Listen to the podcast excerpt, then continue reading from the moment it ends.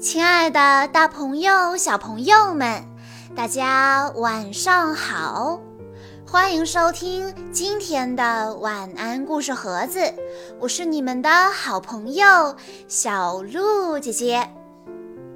今天我要给大家讲的故事名字叫做《大卫上学去》。小朋友们。还记得小鹿姐姐讲过的“大卫不可以”吗？想知道大卫上学之后发生了什么样的故事吗？今天小鹿姐姐就给大家讲一讲大卫上学去的故事，来看一看捣蛋大王大卫在学校又弄出了什么乱子来吧。大卫的老师总是说：“大卫，不可以，不可以大叫，不可以推人，不可以在走廊上奔跑。”大卫，你迟到了。大卫，回去坐好，坐在你自己的座位上。哎，大卫，你在干什么？吃口香糖，告诉你，上课不可以吃口香糖。大卫，发言要先举手。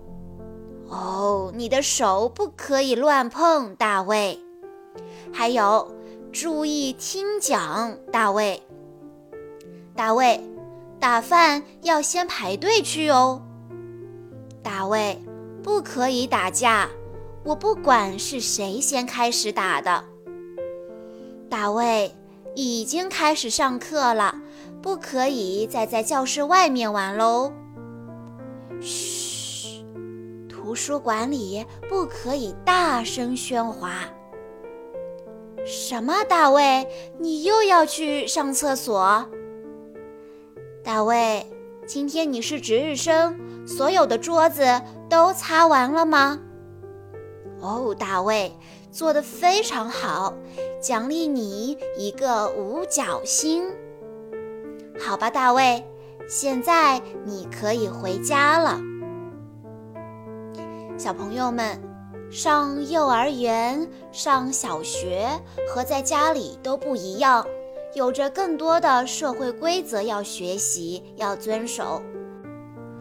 大卫上学去。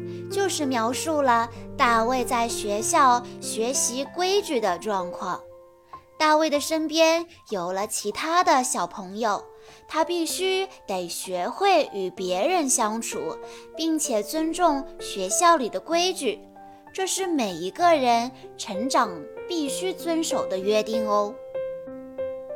好啦，今天的故事到这里就结束了，感谢大家的收听，欢迎大家关注微信公众账号“晚安故事盒子”，也欢迎家长朋友们添加小鹿的个人微信三幺五二三二六六一二，我们下一期再见喽。